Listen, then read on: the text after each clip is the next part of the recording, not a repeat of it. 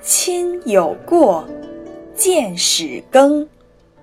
怡无色，柔无声。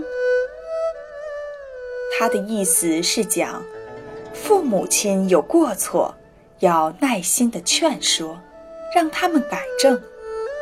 他们也许不耐烦，但你还是要和颜悦色、轻声细语的劝下去。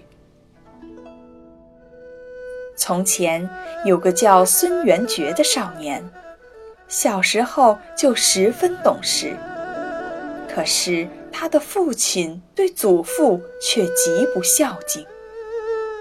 有一次，父亲要把病弱的祖父扔到深山里去，孙元觉哭着跪倒在父亲的面前，恳求他不要这样做。可是父亲却哄骗他说：“爷爷年老了，年老不死会变成妖怪的。”